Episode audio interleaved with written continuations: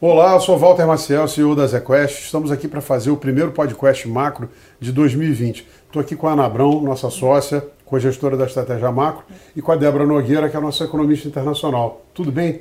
Tudo bem. E aí, começamos o ano animados, né, Débora? Nossa, vários choques, né? Janeiro foi um mês longo. Parecia que ia dar tudo certo e de repente vem bomba e vírus. Mas acabou dando tudo certo ou não? Olha, da, da, da primeira questão, acho que né, o risco ali de retaliação que, que acabou surgindo parece que, que reduziu e foi resolvido. Né? Permanece né, um, um, né, o medo geopolítico, mas o, a atenção maior passou. Agora, do coronavírus, a gente está ainda contando os casos. Né? Hoje, né, a gente teve o primeiro dia com uma redução na variação de, de novos casos na região de Hubei, que era uma coisa que a gente estava esperando bastante. A boa notícia é que os casos fora de Hubei estão muito controlados, né? há muito tempo que a taxa não é crescente, mas uma região muito grande da China foi fechada para que a gente tivesse esse sucesso de não contaminação fora da, da região. Né? Quer dizer, acho que você está dizendo aí dois pontos importantes. Um é que não é um fenômeno global, não. porque aí seria muito difícil de conter e poderia ter efeitos difíceis até de estimar.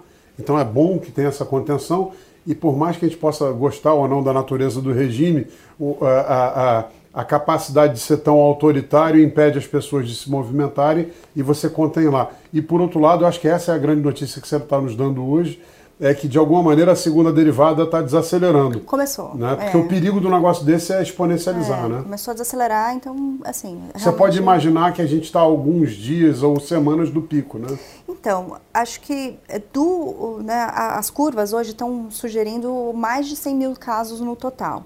A gente está perto dos 30 mil, então ainda tem algumas assim, semanas de, de dados, de números fortes. É... Mas o receio de sair de controle isso, diminuiu, Isso já, né? foi, já foi revertido. Isso vai ter impacto sobre a economia global? Então, eu acho que, assim, com certeza vai ter. O ponto é quão grave né, e se, se vai ser ou não momentâneo. É, as estimativas estão apontando pelo menos dois pontos percentuais a menos de crescimento na China. Né? E China hoje é 20% do PIB global. E já não cresce 12%, 14% é, ao ano como né? no A gente está vindo de 6%. Né? Lá, lá na, na, na, crise do SARS, o crescimento anual, ano contra ano, era de 11%. Então, ir para 9% foi tranquilo. Né? Vindo de 6% é um impacto muito Vai mais ser severo. Maior. Né?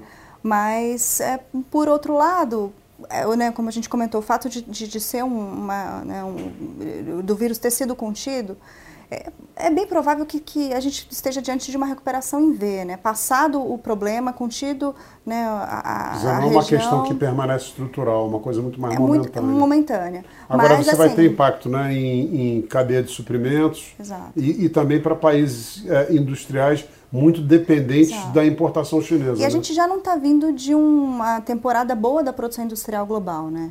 Ela, em 2019 ela desacelerou muito com, com a guerra comercial. A gente estava vendo um processo de aceleração para no, no, né, no, começo agora de 2020, depois do estímulo dos bancos centrais e da, da calmaria na, na disputa China-Estados Unidos, mas agora vem esse novo choque. Então, é, é, assim, já não estávamos crescendo, né? na verdade, olhando na margem, a produção industrial global estava parada, ela não crescia. Né? A ideia era que ela iria começar uma tendência positiva e no segundo trimestre de 2020 conseguiria exibir um crescimento maior. É, esse choque vai postergar um pouco esse cenário de, de retomada da, da atividade e global. Como isso afeta a nossa percepção uh, da economia brasileira em 2020? Então, Brasil é uma economia muito fechada, né? É, é um grande problema na maior parte do tempo, mas em situações como essas é, é uma vantagem. Quando o mundo estava beleza e a gente estava é. mal, a gente não conseguia beber daquele crescimento. Em compensação, agora a gente fica mais isolado, mais é. protegido. Então, é, assim, é sempre difícil estimar esse tipo de, de evento, mas a, a nossa cabeça é que eh, podemos ter é, né, situações pontuais em, alguns, uh, né, em algumas cadeias, mas não deve ser uma história grande para comprometer o crescimento, ainda mais pensando no, no ano de 2020. Né? Uhum. Se bater um pouco no, no primeiro tri, depois uh, compensa. Mas mesmo para o primeiro tri, a gente acha que é, é uma história muito mais doméstica. Agora, ex-coronavírus, como a gente está vendo o crescimento brasileiro para 2020? É, continuamos vendo é, com da mesma forma construtiva que estávamos vendo na virada do ano? A gente teve alguns dados ruins aí, né? Assim, produção industrial foi pior do que a gente esperava no, no final de 2019. O varejo ali de novembro também já, já não veio aquela coisa. A boa notícia é que a gente acabou de ter a Anfávia, de janeiro foi um número bom, voltou a crescer, mas o grande ponto é assim, sim, seguimos construtivos porque a gente entende que os vetores para o crescimento estão aí, que são crédito e emprego. Os dados de crédito seguem mostrando o crescimento das concessões de pessoa física, então segue a história positiva, o Banco Central estimulou mais. É, e mercado de trabalho, a gente ainda está com CAGED, né, vagas formais, é, com números muito sólidos, que combinam com um crescimento bastante robusto. Então, a gente acha que assim, os vetores estão aí. Então, por isso, seguimos construtivos. A gente acha que um crescimento ali acima de 2,5 ainda é, ainda é mais provável. Que já é uma bela recuperação econômica. Ana, é, vou pular agora, mas voltando um pouco para a parte é, internacional. Certo. É, tivemos aí o final, né? nós estamos fazendo essa gravação na primeira semana de fevereiro, Sim. tivemos aí a conclusão do processo de impeachment né, do presidente Trump Sim. com a esperada absolvição. Como você está vendo é, esse panorama político lá e o que, que isso pode é, significar para as nossas carteiras? Sim. Uh, as eleições americanas são um dos riscos que a gente vê para o ano. Né? Ninguém esperava o choque do Irã, ninguém esperava o vírus, mas já era esperado que haveria alguns solavancos no caminho por causa da política dos Estados Unidos. Por enquanto, o mercado ainda tá, não está precificando isso plenamente, né, o risco de um candidato democrata uh, anti-establishment, mas esse risco existe. É né, uma coisa que a gente está bastante de olho, a gente segue colocando heads na carteira é, no mercado internacional por causa da, da política americana, mas esperamos que a gente tenha um resultado favorável, um, um candidato de centro no Partido Democrata. Isso acaba tirando um pouco o risco de mudança de rumo ou de algum tipo de ruptura, né? Sim. É, a nossa visão para o cenário externo é, é positiva. A gente teve muito estímulo monetário ano passado, tanto dos Estados Unidos como é, de várias economias emergentes. Né? O Brasil é só mais uma da economia que cortou.